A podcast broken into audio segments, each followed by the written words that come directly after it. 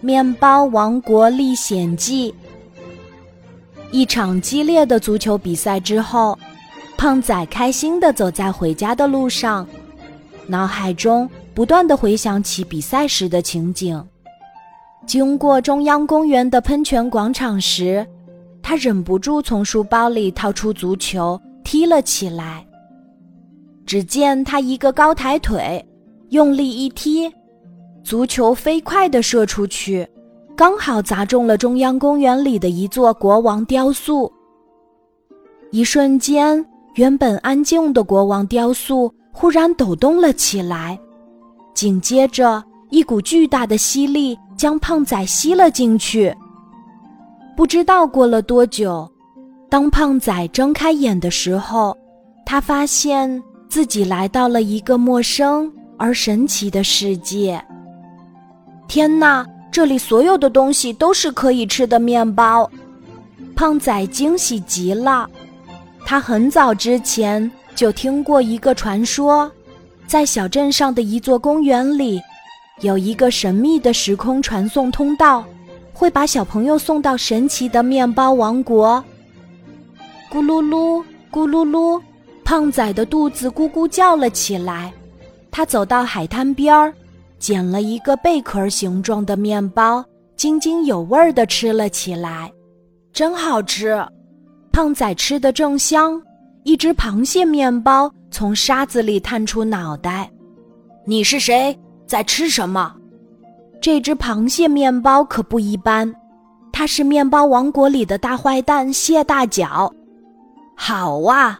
原来是你偷吃了我的东西，胖仔连忙道歉说：“对不起，对不起，我不知道沙滩上的贝壳面包是你的。”蟹大脚说：“哼，如果一分钟之内你不能赔给我，我就去禀报我们国王，请他把你也变成面包。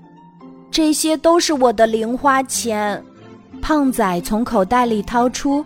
攒了很久的几枚硬币，对不起，我真的不是故意的，这些都给你，可以吗？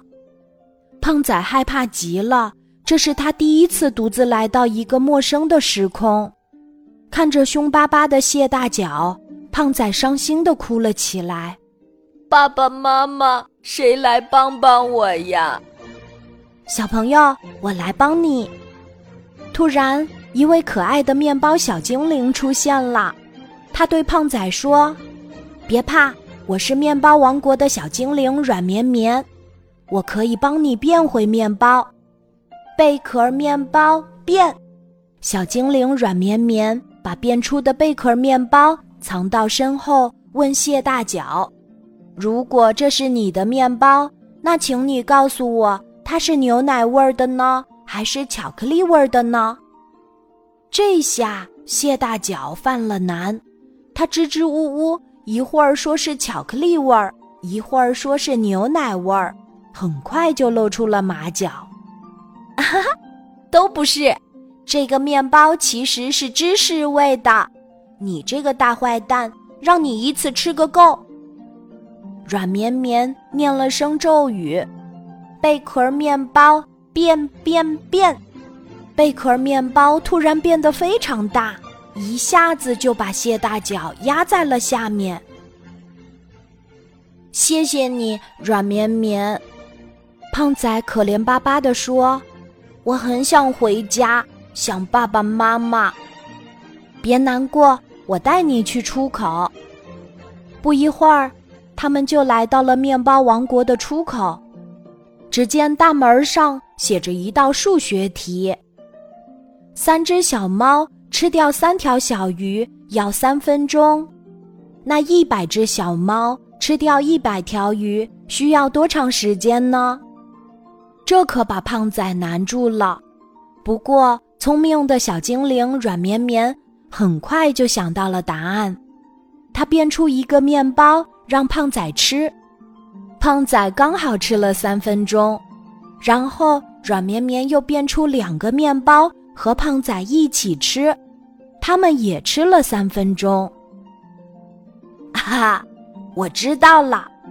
胖仔开心的跳了起来。回答说：“一百只小猫吃掉一百条鱼需要三分钟。”回答正确，面包王国的大门打开啦！终于，回答对题目的胖仔顺利的回到了家。到家以后，他才发现书包里、衣服口袋里塞满了好吃的面包，真是太惊喜啦！